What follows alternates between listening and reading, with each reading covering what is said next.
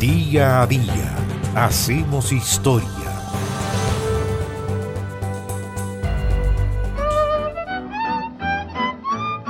El primer detective de la historia, así al menos ha sido reconocido Eugène François Vidocq, el fundador y primer director de la Société Nacional, la policía francesa, que murió en París el 11 de mayo de 1857.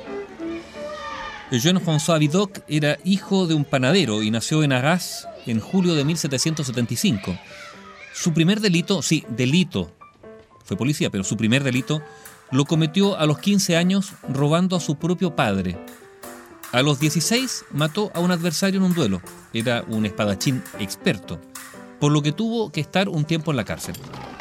Fue en 1790 cuando la Revolución Francesa daba sus primeros pasos cuando Vidocq decidió hacer fortuna en las armas.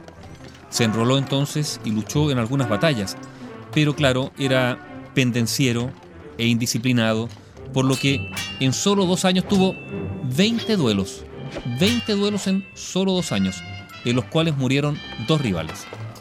Entonces Vidocq desertó, lo que no era una buena idea en tiempos de la Revolución, y se pasó a las filas enemigas austriacas, pero desde allí también tuvo que huir y terminó refugiándose en Bélgica. Después, Jean-François Vidocq se unió a una banda de ladrones que decían perseguir contrarrevolucionarios, pero que en realidad se dedicaban a robar y saquear en beneficio propio. Fue entonces apresado, encarcelado nuevamente en Lille, pero desde allí también logró evadirse. Los siguientes 14 años, Vidocq los vivió exclusivamente del delito. Era muy hábil para el disfraz y por eso se caracterizaba como marino, terrateniente, incluso como monja, banquero, noble o campesino. Robaba y también estafaba, por lo que muchas veces fue detenido e encarcelado, pero otras tantas veces logró escapar de las prisiones donde estaba encerrado. Vidocq terminó haciéndose célebre en toda Francia el día en que se fugó del temible presidio de Toulon, donde estaba encadenado de pies y manos los diarios y la gente esperaban su siguiente detención para apostar sobre el tiempo que iba a permanecer en prisión antes de escaparse. Era una figura. Tal fue su fama que el año 1809 el director de la policía de Napoleón, Joseph Fouché, famoso Fouché, decidió contratarlo para limpiar de criminales la ciudad de París, con la idea de que nadie mejor que un ladrón para detener a otros ladrones era evidentemente una propuesta arriesgada, ya que nadie hasta entonces se había preocupado por combatir el crimen.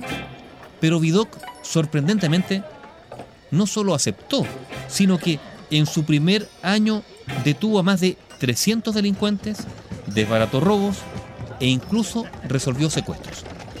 Claro, el conocimiento que tenía de Lampa le ayudó sin duda, pero aún más cuando añadió a la investigación criminal una nueva herramienta, y aquí está la novedad.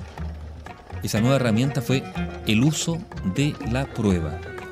Vidocq, Eugène-François Vidocq, creó el primer fichero criminal para identificar a los reincidentes y también fue el primero en hacer moldes de yeso a las huellas de zapato que se encontraban en el lugar del crimen.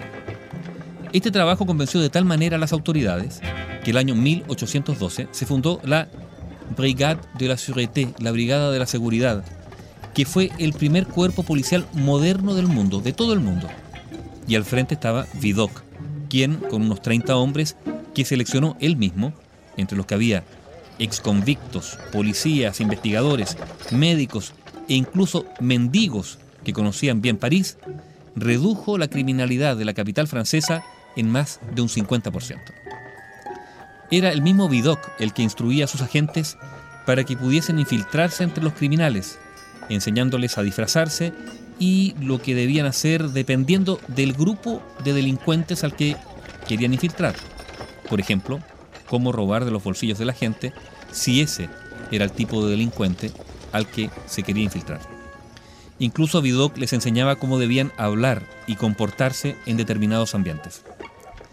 Se cuenta que Vidocq fue la inspiración de Honoré de Balzac para el libro La comedia humana, también la inspiración de Alejandro Dumas para El conde de Montecristo e incluso para escritores como Edgar Allan Poe y Arthur Conan Doyle. De lo que no queda duda es que Vidocq es el inspector Javert en la novela policial de Víctor Hugo llamada Los Miserables.